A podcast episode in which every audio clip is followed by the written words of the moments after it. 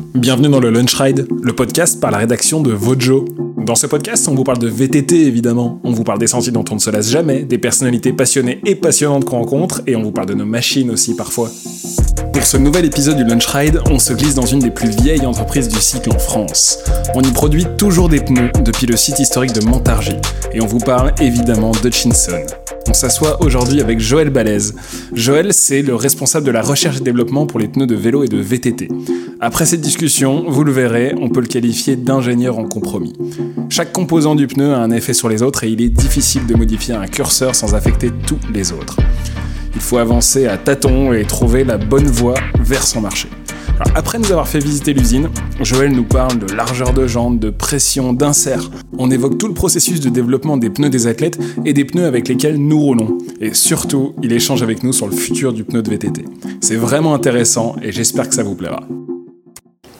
On est au 507 chez Hutchinson. C'est un ancien bâtiment de production qui a été transformé en, beau bâtiment d'accueil.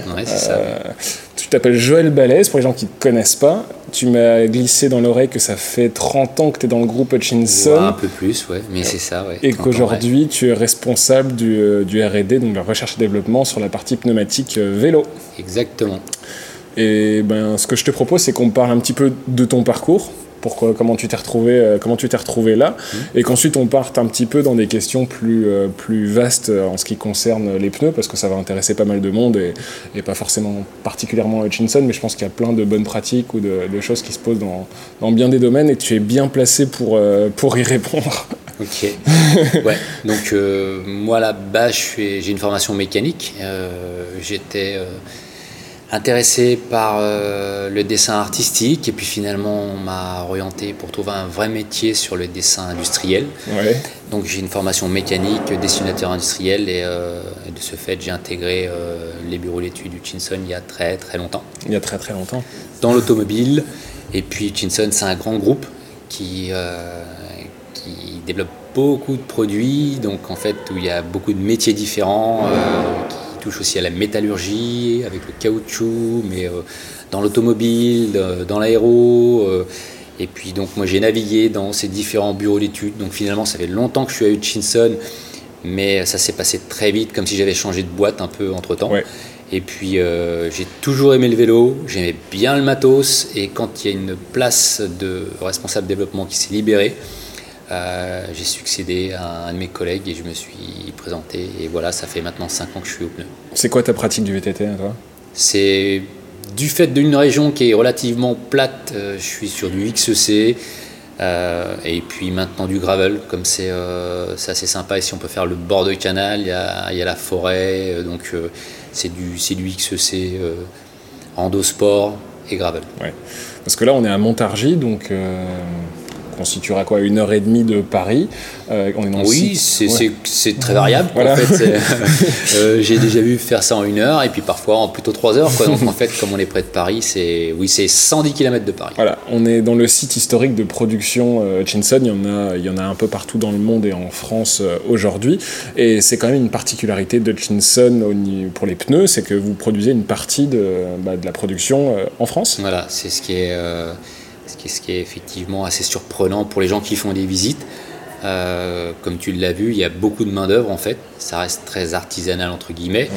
Et c'est pour ça que euh, les gens sont souvent surpris du fait qu'il y ait beaucoup de main-d'œuvre. Comment ça se fait qu'on produit encore ces, pneus en France En tout cas, c'est le cas aujourd'hui. Et euh, on est les seuls, les seuls fabricants de pneumatiques à produire encore en France. D'accord. Et Donc le pneu, je l'ai découvert, on a une visite euh, que vous retrouverez en vidéo chez Hutchinson si ça vous intéresse, euh, mais en format audio, la vidéo ça passe euh, assez mal pour l'instant. C'est brouillant. En, tout cas, il y a quelque chose qui est, qui est vraiment intéressant et en même temps super complexe, c'est bah, le pneu, parce que c'est vraiment le, compromis à l'état pur. quand il faut, il faut mélanger des gommes, des carcasses, il y, a, y, a, plein de choses qui rentrent en compte, et, et on peut commencer par ce qui semble le plus évident quand on voit un pneu, c'est son dessin. Euh, tu m'arrêteras si je me trompe, mais le dessin, euh, il est, euh, voilà, il est conçu et ensuite il y a un moule qui est fait et une fois que ce dessin est figé, le moule va rester là, et il faut le rentabiliser, donc on change pas de dessin toutes les deux semaines. Donc il faut vraiment réussir à... il faut, il faut essayer de, trouver le, bon profil assez rapidement. En fait, donc ça, c'est un, un, partage qu'on a aussi avec les équipes marketing et puis, et puis également avec les athlètes. Il m'arrive d'envoyer des maquettes avant de réaliser le moule à des athlètes pour leur demander ce qu'ils en pensent. Alors c'est pas tous les athlètes, hein, c'est certains ambassadeurs avec qui on sait qu'on peut partager et sur lesquels on, on attend un retour technique qui vont nous dire voilà ce pavé là s'il est un peu plus gros, un peu plus petit ou si on a une arête un peu plus franche, on aura une meilleure motricité, un meilleur freinage. Ça nous permet de nous réorienter éventuellement quand on est encore qu'au stade de maquette avant de lancer le moule. Mais quand on regarde les pneus de VTT, euh, globalement, on a quand même l'impression qu'on retrouve souvent les mêmes dessins. Est-ce qu'on stagne un petit peu là-dedans Oui, oui, euh, parce que ouais, ouais, pour l'instant, en fait, c'est. Alors, autant pour la route, je dirais que le design globalement, euh, c'est open. On peut faire un peu ce qu'on veut. Euh, on a une bande de roulement relativement lisse. Euh, vu la section du pneu, on n'a pas besoin d'évacuer soit de la boue, soit de la terre, soit du sable, soit de l'eau. Euh, sur les côtés, on va aller chercher plus ou moins du grip par des petits dessins, etc. Donc là, ça reste assez artistique. sur le VTT, c'est mécanique. Et il y a des règles de base en fait qui font que voilà, une, une, arête ou une surface perpendiculaire euh, au sol va euh, forcément euh, plus rentrer dans le sol, plus freiner, plus motricer. Et si on ouvre cette arête, si on lui donne de l'angle, on va augmenter, on va faciliter le rendement. Et donc ça, c'est des choses qui sont relativement basées sur de la mécanique. On va écarter les pavés si on veut que ça débourre, on va les rapprocher si on veut gagner en rendement, on va élargir les pavés latéraux, on va leur donner un bon ancrage pour que quand on ait de l'appui, on puisse vraiment euh, compter sur ces pavés. Comme c'est de la mécanique, on retrouve souvent les mêmes formes parce que les règles sont à peu près les mêmes pour tout le monde. Ouais, donc l'innovation dans le pneumatique VTT se trouvera peut-être ailleurs, dans les carcasses, dans les gommes, c'est ça? Ouais, ouais. Après, voilà, on, a des profils qui vont être un petit peu euh, des, signatures de chacune des marques. Donc euh, on va retrouver des petits traits, des choses qu'on va pouvoir identifier, qu'on va se dire ça, ça appartient à telle ou telle marque. Donc ça c'est du design ou c'est une fonctionnalité? Parfois c'est une fonctionnalité, une fonctionnalité, pardon. Parce que sur des grosses surfaces, des gros pavés, euh, on, est obligé parfois d'ouvrir le pavé par une nervure ou par un, par un dessin, donc on va en profiter pour le faire le plus joli possible et pour qu'il ressemble et qui conserve la signature euh, euh, Chinson en l'occurrence. Mais si on a des trop grandes surfaces, on va arriver à des phénomènes de, de, luge sur, le, sur les freinages où en fait la gomme ne va pas travailler suffisamment correctement et on va perdre le côté mécanique qu'on recherche par des trop grandes surfaces de pavé. Donc euh, mécaniquement, on va se retrouver à peu près tous sur les mêmes bases, comme je te le disais. Euh, maintenant, il y a vraiment, vraiment beaucoup de boulot à faire euh, sur autre chose, les autres ingrédients du pneu, c'est-à-dire les carcasses, les mélanges. dans les mélanges, quels sont ceux qu'on va utiliser, combien on va en utiliser, comment on va les assembler, les renforts. on peut avoir deux pneus avec le profil parfaitement identique, et qui ont un comportement complètement différent parce qu'ils sont construits différemment. Quand tu parles de mélange, tu parles de la gomme, tu parles de, la caoutchouc, mais c'est pas simplement du caoutchouc euh, très simple. Euh, c'est une recette pour arriver à, des qualités dynamiques et de durer dans le temps.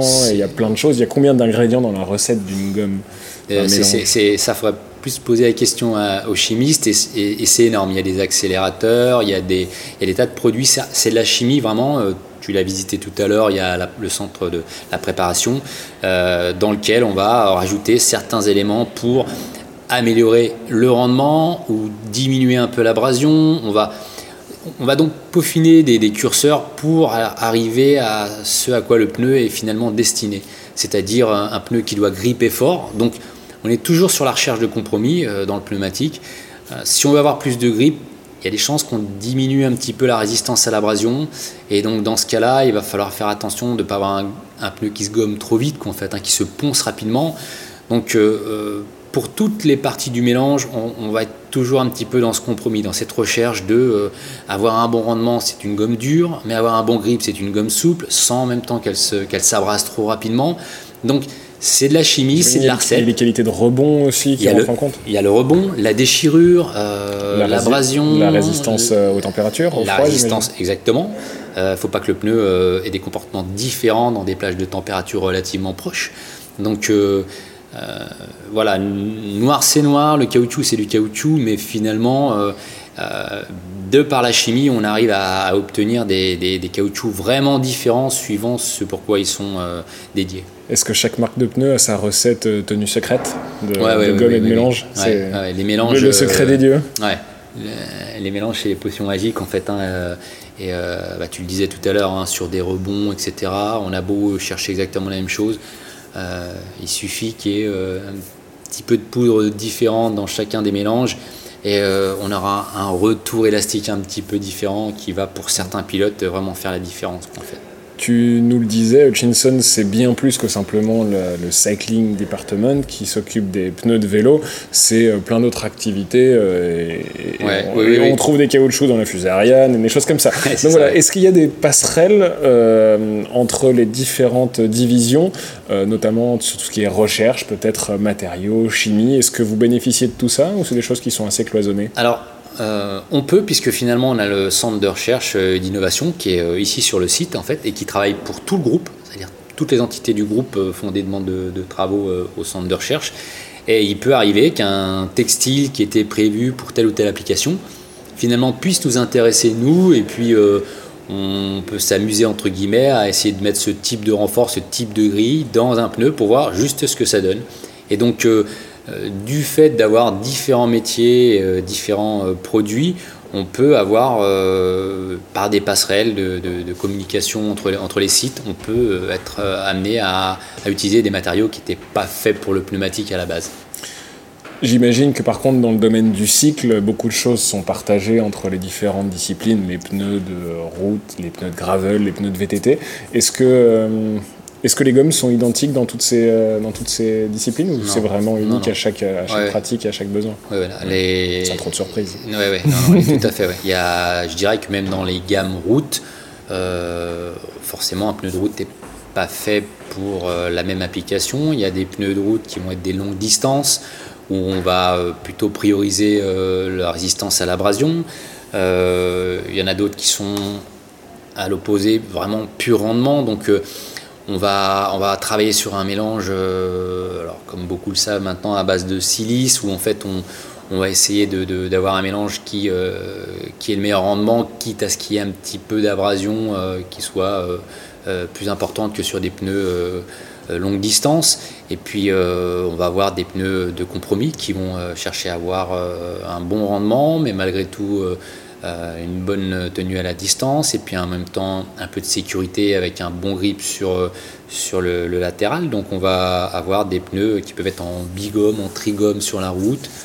Euh, donc même pour la route, euh, on a euh, différentes familles de mélanges, et pour le VTT, c'est également la même chose. Euh, un pneu XEC où on va lui demander d'avoir un bon rendement, on aura une gomme différente qu'un pneu de DH ou d'enduro sur lequel on va demander d'avoir du rendement mais aussi beaucoup de grip. On a parlé de dessin de pneus, on a parlé de gomme. Si on parle de carcasse maintenant, elle se, trouve où la subtilité et le, potentiel d'innovation? Parce que pour beaucoup de marques, on reste souvent sur des valeurs assez communes de, de- tissage au niveau de la carcasse. Euh, 66 pour Hutchinson, 60 souvent chez les autres, et, pour, euh, et ça va jusqu'à 127, mais où il y a souvent euh, soit l'un, soit l'autre, et rien d'autre euh, au milieu.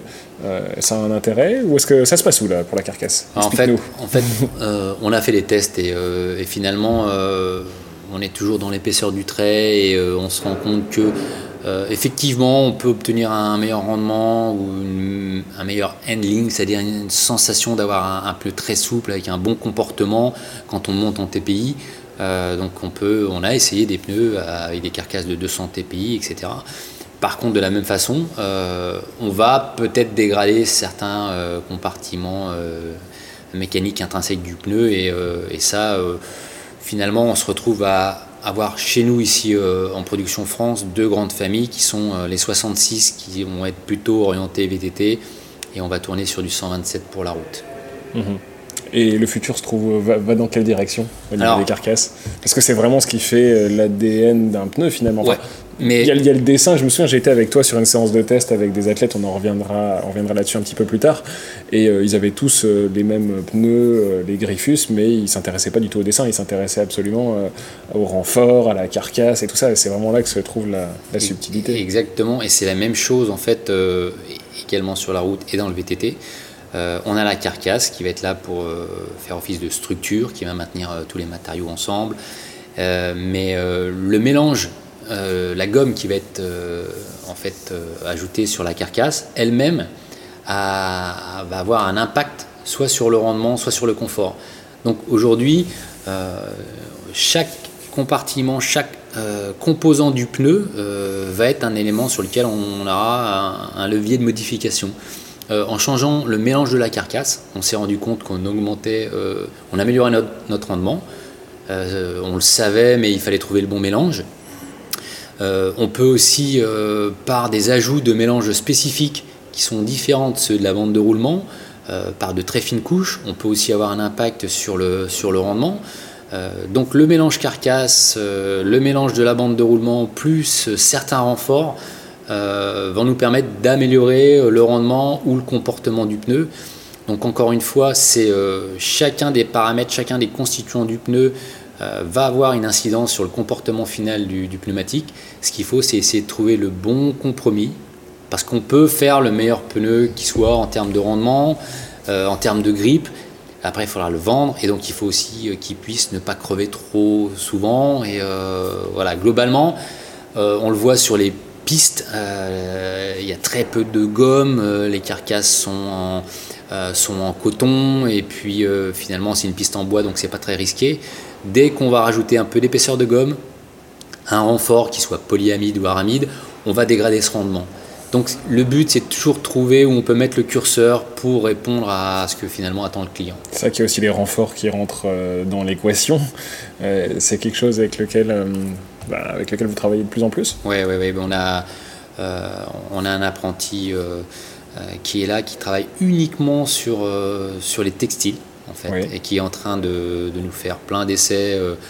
donc ça, j'ai que c'est chez tous les fabricants Parce de que les renforts, en fait, c'est dans le pneu, on va rajouter une bande de textile supplémentaire sur les flancs, sur la bande de roulement, à différents endroits. Parfois, ça va se superposer, c'est ça? Ouais, le renfort, ça peut être du textile ou un caoutchouc c'est vrai que vous utilisez du Kevlar Ouais, du Kevlar en fait, euh, du, polyamide, mais suivant la forme de, tissage, euh, suivant le nombre de fils, suivant la grosseur des fils, euh, que ce soit le matériau et la façon dont il a, été mis en œuvre, on va avoir des, résultats vraiment différents.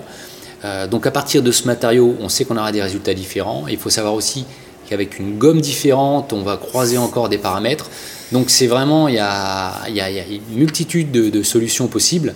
Et le but, c'est de justement de, trouver un pneu qui réponde à, ce qu'on attendait, euh, euh, mais qui fasse en même temps une barrière euh, aux crevaisons, qui, qui, soit de bon rendement. Et donc en fait, le jeu, c'est de trouver à chaque fois euh, le nouveau matériau qui va apporter quelque chose. Euh. C'est Joël, c'est l'enfer ton métier. Comment on fait pour tester ça? Comment, comment, tu fais? Parce qu'il y a tellement de facteurs qui rentrent en compte déjà euh, dans la construction du pneu, dans les différentes couches, les renforts, les gommes, les carcasses. Tu rajoutes à ça le facteur terrain, la température on peut pas tester un pneu correctement. Est-ce qu'on peut avoir un vrai test labo et savoir exactement ce qu'on peut tirer d'un pneu ou il y a toujours une partie de on verra bien comment ça se passe bah, En fait, on va déverminer au labo déjà, en fait, euh, parce que sinon on se perd. Comme tu l'as dit, en fait, on a tellement de, possibilités. Donc il faut qu'on sache vraiment sur quoi on veut s'orienter. On va faire les premiers protos qu'on va tester au labo, qu'on a visité tout à l'heure en fait. Et euh, dans ce labo, on va commencer à voir s'il y a vraiment de grosses différences entre certains prototypes. On va trier ceux sur lesquels on a vu le plus de différences. Et ensuite, on va, euh, on va distribuer ces pneus à, nos pilotes, euh, soit de Team Pro, soit nos pilotes ambassadeurs essayeurs, euh, qui nous ont, qui, apportent un très bon retour technique. c'est le programme Racing Lab, voilà, qui nous permet donc de partager avec les pilotes d'après leur retour, on saura en fait finalement si euh, ce qu'on avait imaginé euh, a vraiment du sens sur le terrain. Est-ce que la sensation que va avoir ou le retour que vont te donner des athlètes de haut niveau, est-ce que c'est utile pour euh, présenter et vendre des pneus au commun des mortels? Donc des gens qui vont rouler beaucoup moins fort, avec mhm. beaucoup moins d'impact, beaucoup moins de vitesse, beaucoup moins de contraintes. Est-ce que c'est intéressant Oui, ça tu as raison, il faut, il faut passer ça dans la moulinette. En fait, on récupère les infos des testeurs. Euh, et c'est pour ça qu'il y a des pneus qui resteront à l'état de prototype uniquement pour les équipes, parce que voilà, c'est les gens qui roulent à, ce sont des professionnels, donc euh, ils ont un niveau euh, qui est relativement élevé, il y a des engagements très forts, donc on va à partir de ces infos-là, passer ça euh, dans un filtre, on va se dire, voilà, ça c'est très bien. Où, est-ce qu'on place le curseur? Où est-ce qu'on se dit, bon, ça c'est la Formule 1, il faut ça pour arriver à les satisfaire? Euh, À quel endroit on place le niveau du, consommateur final? On, va euh, basiquement passer le curseur sur ça, reste, ça reste du business et sur ce quoi on va pouvoir vendre le plus en fait. Donc apporter quelque chose de nouveau, mais si c'est pour en vendre qu'à 200 ou 300 personnes en France, c'est pas très intéressant. Donc il faut aussi que le produit euh, puisse euh, euh, convenir au maximum d'utilisateurs en restant une pratique sportive. J'imagine que la notion de confort, elle n'est pas appréciée de la même manière entre les athlètes professionnels et le commun des mortels. Ouais, et donc les carcasses doivent être adaptées, les renforts sont vont peut-être sauter dans une version plutôt que dans l'autre. Oui, ouais, c'est exactement ça. En fait, il y a des... encore une fois, les équipes pro cherchent la performance. Euh, donc c'est des runs de quelques minutes où en fait euh, ils sont suffisamment euh, entraînés, gainés pour, supporter les contraintes qui risquent de plutôt fatiguer et puis à la longue dégoûter un utilisateur s'il roule sur ce type de pneus. Donc il va falloir avec des pneus compétition, baisser un petit peu justement ce rendu peut-être parfois trop rigide du pneu, etc. pour que ça reste un plaisir et en même temps que ça apporte quelque chose d'innovant aux consommateurs. Mhm. Il y a eu un grand bouleversement pour vous ces dernières années, c'est la démocratisation du 29 pouces dans presque toutes les disciplines.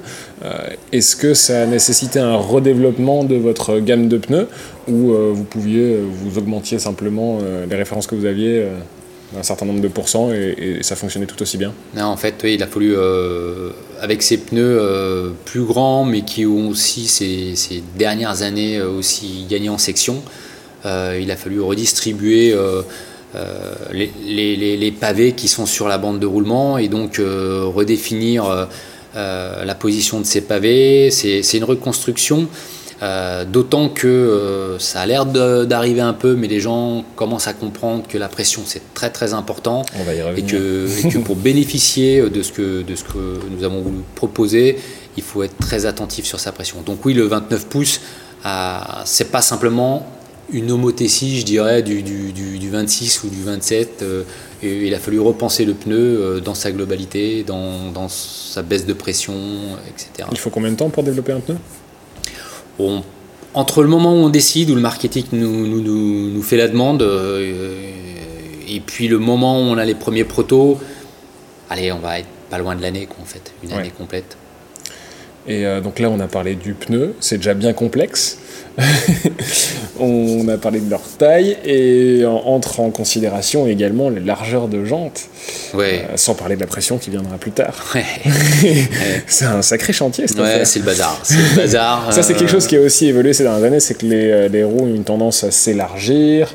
Euh, jusqu'à aller presque un peu trop loin, revenir un petit peu en arrière. Comment est-ce que vous jouez avec ça? Déjà, on peut, on, peut, on peut tailler dans la masse, est-ce que la largeur de jante a un véritable impact sur le fonctionnement du pneu et donc, euh, Oui, euh, c'est énorme qu'en fait. Euh, je suis membre aussi de l'ETRTO, donc en fait c'est c'est une organisation où on parle des futures tendances, etc. Et là, ça s'est accéléré ces quatre dernières années, où nous développions des pneus jusqu'alors sur des jantes de largeur hors marché, je dirais. Mhm. C'est-à-dire qu'il euh, fallait bien qu'on s'appuie sur quelque chose et donc on s'appuie sur ces, recommandations ETRTO pour développer nos sections, nos diamètres tout. Et euh, ça, ça a évolué. De jantes qui étaient vraiment très petites par rapport à l'utilisation du marché, euh, on se rapproche aujourd'hui, je dirais hier, on s'est rapproché de ce qui était utilisé. Et ce qui va arriver là bientôt, ce sont des jantes qui sont vraiment, par exemple pour la route, des jantes qui vont être plus larges que ce qu'on utilisait sur les VTT il y a tout juste 5 ans. Est-ce que ça va permettre d'optimiser le fonctionnement du pneu ou est-ce que ça va nécessiter de redévelopper ce pneu pour qu'il fonctionne tout aussi bien ah. Comment est-ce que vous vous adaptez à ça Alors, nous, on préférait, euh, en tout cas pour les gammes existantes, que ce soit le consommateur qui s'adapte à ça. En fait. Euh, euh, juste encore une petite parenthèse sur la route, en fait, où de jantes de largeur 17, je vois aujourd'hui arriver des jantes de largeur 23 pour des pneus qui font 25 de section. Et euh, tu parlais tout à l'heure de l'incidence que ça avait sur la pression. Euh, on va augmenter la surface de la jante, que ce soit pour le VTT ou pour la route. Donc on va augmenter euh, le volume global. le volume disponible. Le volume disponible. Et donc en fait, il faudra avoir en, en tête que pour conserver cette déflexion, cette déformation de pneumatique, il va falloir drastiquement réduire les pressions. Donc ça, c'est une, éducation aussi à, partager avec les utilisateurs pour que des pressions euh, qu'ils utilisaient auparavant, euh, euh, eh ben, ils passent à des pressions beaucoup plus basses. Donc c'est c'est compliqué de, faire comprendre à des gens qui roulaient à 8 bars sur la route, sur des gens de 15, 16, qu'aujourd'hui, s'ils sont sur du 21, il va plutôt falloir tourner aux alentours des 6, bars, voire en dessous. Donc, euh, comment, comment, justement, comment on fait pour éduquer les, euh, consommateurs, euh, vos clients, à choisir la bonne, la bonne pression? On va peut-être parler un petit peu plus de VTT, mais quel conseil est-ce que tu pourrais donner à quelqu'un qui veut trouver la bonne pression pour elle et pour lui? Déjà, il faut, faut s'y intéresser. Il faut vraiment avoir en tête que c'est quelque chose d'important pour conserver les caractéristiques du produit qui ont été fabriqués. Parce qu'un pneu trop gonflé, c'est un pneu qui marche pas. Exactement. Un pneu sous-gonflé, c'est un pneu qui marche pas. Exactement. ce que je veux dire, c'est tout ce dont on a évoqué avant, c'est-à-dire les renforts, euh, la forme des pavés, etc. Euh, le pneu, ça peut être le meilleur du monde. S'il n'est pas dans la bonne pression, ça sert à rien. C'est vraiment ça qu'il faut avoir en tête. C'est euh, on, détruit tout, que ce soit même pour un pneu de route et pour un pneu VTT, c'est encore pire. Euh, si on n'est pas à la pression adéquate. Mais comment on fait justement pour... Euh, Alors, il y, a un processus euh, Il y a des recommandations qui sont... On, a des applis, on a des, tableaux chez nous et chez différentes marques qui sont pas mal, qui permettent déjà de, de, trouver une base sur la pression par rapport à son poids, par rapport à son terrain. et puis, donc, il faut partir sur ces recommandations. Et moi, ce que je euh, ce que je propose souvent, c'est euh, il ne faut pas hésiter pendant qu'on est en train de, faire son ride, etc., d'être attentif à cette pression, au moins les premières fois, avec des pneus euh, qu'on utilise peut-être pour la première fois, et de faire des essais, de se dire ok là je vais essayer de descendre un petit peu pour voir comment ça se situe, et puis faire un coup court, un coup long, voir voilà là je suis arrivé trop bas, j'ai senti que ma jambe tapait, donc j'ai exagéré. une fois qu'on a trouvé sa bonne pression, euh, il faut essayer de rester autour de ça et puis, euh, et puis finalement euh, c'est simplement encore une fois empirique en cherchant à tâtons. Ça va demander peut-être deux, trois sorties, peut-être un peu plus, mais au final une fois qu'on l'aura trouvé, on profitera pleinement des caractéristiques du pneu. Et il faut recommencer ce travail quand on change de pneu?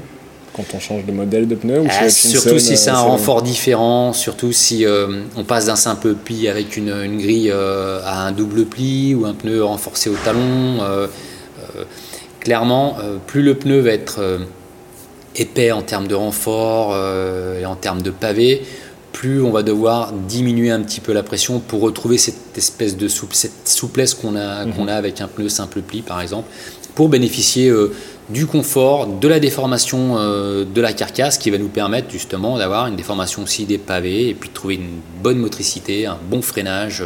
Mhm. Tu parles des pneus simple pli et double pli. Est-ce que tu peux réexpliquer ce que c'est euh, brièvement? Parce que c'est des choses qui reviennent régulièrement. Euh, moi, je vais te laisser. Je vais te laisser le. je vais pas parler à ta Parler de la carcasse, le, simple pli, euh, tu l'as vu aussi en fabrication. C'est un pneu qui est, qui est simplement avec une seule couche de, carcasse et qu'on referme. le double pli, cette opération est, doublée. On a deux plis comme ça, donc en fait, on, on a un pneu qu'on va rigidifier, forcément, on apporte plus de matière, mais aussi qu'on va alourdir encore une fois, c'est un pneu qui va être plus résistant. Donc euh, il y a un pneu qui peut être un peu en compromis entre ces deux-là, c'est le pneu simple pli avec une grille tringle à tringle ou un autre renfort comme ça peut arriver juste sur les flancs. Comment on choisit entre tout ça? Comment, comment, guider les gens? Parce que ouais, ouais alors facile. je pense que le poids c'est déjà une bonne indication. Euh, si on est attentif au poids et qu'on n'est pas super lourd ou pas sur un terrain super engagé. Exactement. Si, euh, si on a déjà un petit peu d'expérience avec les pneus qu'on roule, euh, peser son pneu, c'est pas compliqué. Donc euh, on se dit voilà, mon pneu fait 850 grammes. Euh, celui-là a l'air de m'intéresser. Je regarde sur les sites ou sur le site Hutchinson d'ailleurs où il y a les poids indiqués. ou sur les poids vérifiés sur vodemac.com. exactement. donc en fait, on peut se permettre de se dire que simplement, je suis dans la même section. Ce pneu-là, il fait 150 grammes de plus. Donc je sais qu'il va être un peu plus renforcé. Donc si c'est ce qu'on cherche, voilà, il n'y aura pas de magie en fait. Hein. Euh, on ne pourra pas avoir un pneu du même poids euh, que celui qu'on a trouvé fragile et plus costaud. Mhm. C'est des mathématiques, euh, on rajoute un renfort, on rajoute du mélange du caoutchouc. à partir de ce moment-là, on va grimper en poids. Donc on va le voir tout simplement sur des pneus de DH qui vont être aux alentours du 1,5 kg. il, faut, il faut se dire je cherche du rendement, je cherche quand même à avoir un vélo réactif mais un peu de protection. Donc mon, pneu qui faisait 850 était un peu léger, j'ai euh, considéré que 150 grammes de plus un pneu qui soit un kilo ou à peine plus, ça peut être suffisamment pour ce que, suffisant pour ce que je recherche. Mhm. Tu en parlais tout à l'heure brièvement de, la manière de parler des tailles de pneus et que euh, faisais de partie de l'ETRTO. Euh, est-ce qu'on parle encore de largeur ou de pneus de la bonne manière? Est-ce qu'il n'y a pas une, évolution à trouver de ce côté-là? Parce que euh, parce que les marques euh, ne travaillent pas avec les mêmes bases. Quoi. on voit bien des pneus qui sont affichés en section 2.5, euh, qui n'ont pas la même taille d'une marque à l'autre, euh, et, c'est parfois problématique. Est-ce qu'il n'y a pas quelque chose à faire évoluer, se rapprocher de ce qui peut se faire dans la voiture éventuellement bah, avec des...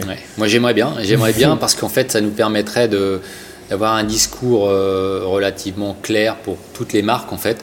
je le vois parfois sur les forums où certains disent j'ai pris un Hutchinson, mais il est vraiment très gros euh, par rapport à mon 2.5 que j'avais avant, etc. Et encore une fois, euh, nous, on se base sur le TRTO, euh, qui est bien ou pas bien. Qu'est-ce que le TRTO Le TRTO, c'est une organisation européenne qui, qui se réunit plusieurs fois par an et qui sort donc un, un, catalogue qui va nous permettre d'avoir toutes les règles sur lesquelles nous devons nous appuyer pour construire le pneumatique. C'est-à-dire qu'il va dire si vous voulez un pneu de 57, ce pneu de 57 devra faire 57 mm de section sur une jante de largeur 25 après 24 heures à une pression de 2 bar 5 par exemple. En fait.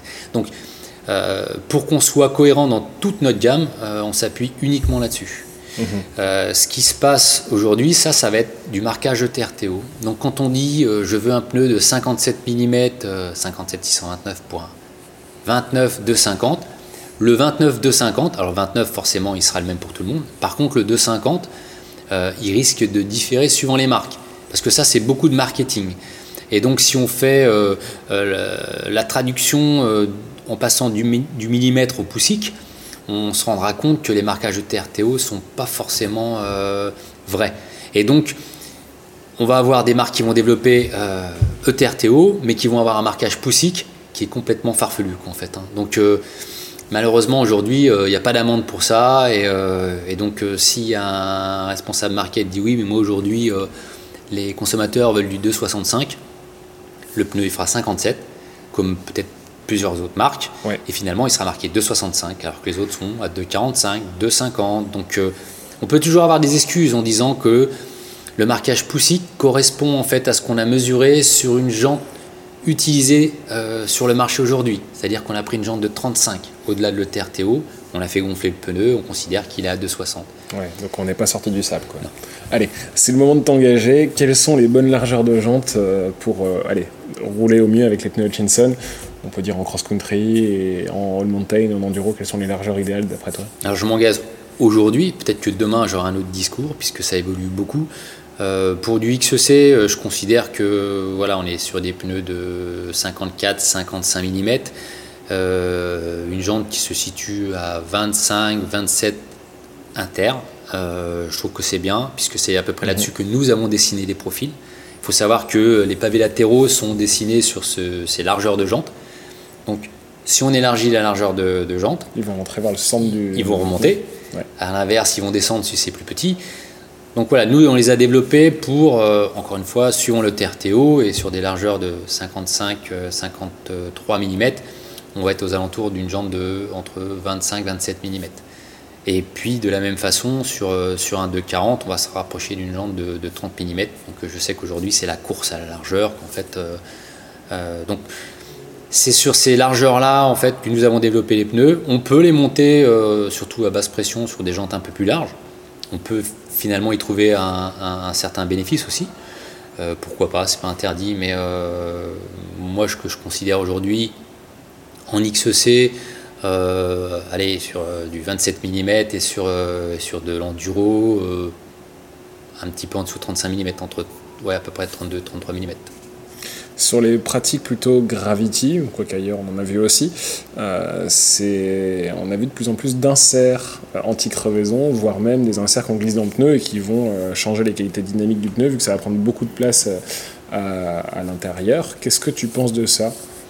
Alors sur les pratiques Gravity, je trouve que ça peut avoir du sens puisque on est vraiment dans... on descend. Donc on va chercher à avoir un grip maximum Donc on va jouer vraiment sur des pressions ultra basses. Euh, c'est le type de pression qui sont, euh, qui sont compliquées à gérer euh, au niveau des diamètres de tringle. La tringle, c'est ce qui tient le pneu sur la jante, en fait. Hein. Donc, de la même façon, en parlant de compromis, il nous arrive de faire des pneus courses pour éviter que le pneu sorte de, de la jante. Et dans ce cas-là, on serre énormément les tringles. Ça, on peut pas vendre ce type de pneu en fait. Hein. Il faut un démonte pneu de camion. on, peut, on peut éventuellement les monter, mais après pour les démonter, c'est très compliqué. Donc dans ces cas-là, l'insert a du sens parce qu'on va vraiment arriver à déformer le pneu à un tel point qu'on risque de venir pincer sur les, sur les flancs de la jante. Et, euh, on peut donc protéger et sa jante et son pneu euh, avec l'apport des inserts. Un insert anti, anti pincement, ouais. ouais. D'accord. D'autant que la prise de poids sur ce type de vélo est finalement pas très importante, donc euh, ça peut avoir du sens. maintenant, ce type d'insert en XEC L'XEC, on est encore à la bataille du poids, euh, donc euh, on nous demande aussi de faire des pneus légers, ça veut dire des pneus qui ont moins de renfort et qui peuvent être plus sensibles à la crevaison. Donc on se bagarre pour arriver sur des pneus qui sont quand même euh, utilisables. Et au final, c'est pour ajouter quelques dizaines, voire centaines de grammes sur l'ensemble roue-pneu j'ai un peu plus de doutes. Et les inserts de type boudin, donc qui viennent rentrer presque en contact avec le, sommet du pneu, qu'est-ce que tu en penses? Euh, De la même manière, euh, on va faire travailler le pneu sur une toute petite course. Euh, si on prend un comparatif avec du débattement de fourche, on risque de venir talonner finalement et puis de, de perdre cette linéarité qu'on a sur la déformation de la carcasse. Je pense qu'il faut vraiment plutôt s'orienter vers le jeu euh, de la pression et de savoir euh, vraiment être euh, optimum sur une pression par rapport à une construction de carcasse. Maintenant, s'il y en a qui veulent utiliser des inserts, pourquoi pas. On a brièvement évoqué le sujet, mais l'impact du froid sur les pneus, c'est quelque chose qu'on remarque très vite quand on roule à des températures on va dire proche de zéro, on va dire même entre 0 et 10 degrés, on va vite voir que les gommes sont bien plus dures. Est-ce qu'un jour on pourrait voir arriver des pneus hiver? C'est une bonne idée, ça. c'est une bonne idée, je vais le noter d'ailleurs. Ma, euh, question suivante, c'est qu'est-ce que c'est que le pneu du futur? Donc, euh, je te laisse répondre. Euh, on n'y avait pas forcément pensé, mais clairement, ça peut être une idée marketing et et ça pourrait se développer comme ça a été fait sur les, sur les pneus de voiture, en fait, hein, en considérant qu'il y a une. C'est une véritable utilité sur les pneus de voiture. Ouais, mais. Parce qu'en vélo, ça, on arriverait à apporter les mêmes. Je, je, pense que. Alors, de la même façon, euh, c'est une gomme qui euh, serait de toute façon euh, plus sensible à l'abrasion, puisqu'elle aurait tendance à être plus molle, en fait. Hein, et donc, ça pourrait être des pneus typiquement utilisés juste pour les, les conditions hiver, quoi. Donc si on voulait trouver une niche dans encore certaines niches et proposer des pneus spécifiquement pour l'hiver, ça, alors sans mettre de clous et rester sur les formules de mélange, euh, il y a des choses à faire, je pense. Oui, on, a déjà des gommes qu'on utilise pour euh, pour nos, nos équipes Gravity qui sont pas utilisables sur la, la marche courante parce qu'elles sont vraiment très molles. On peut quasiment y rentrer l'ongle dedans. donc elles sont super performantes sur des conditions compliquées de, de, descente sur des racines mouillées, etc. Euh, et elles ont un, grip phénoménal. Par contre, elles s'abrasent. une durée de vie euh, très réduite et compliquée à vendre. Donc, euh. Mais encore une fois, avec la chimie, on pourrait trouver, je pense, peut-être de quoi faire. Il faudrait un petit peu de temps et. Et c'est, encore une fois, c'est peut-être une bonne idée. Vous êtes bien au point sur tous les pneus de VTT, sur les pneus de route et depuis quelques années sur les pneus de gravel. Est-ce que c'est encore un compromis parmi les compromis? Est-ce que c'est facile à développer? Euh, au départ, pas tant que ça, en fait, hein, parce que quand une, quand une pratique est naissante. vous avez lancé le Touareg euh, l'année dernière. Et euh, on avait, on avait le premier, un override, en fait, qui était vraiment sur l'esprit du gravel, qui s'entendait, le routier qui sort un petit peu et puis qui veut quand même garder de la performance. Et puis ça s'est développé super vite. On s'aperçoit que euh, finalement il y en a quasiment qui font du VTT avec les gravel qu'en fait. Hein, donc on voit apparaître euh, des. On ne rentrera pas dans ce débat. ok.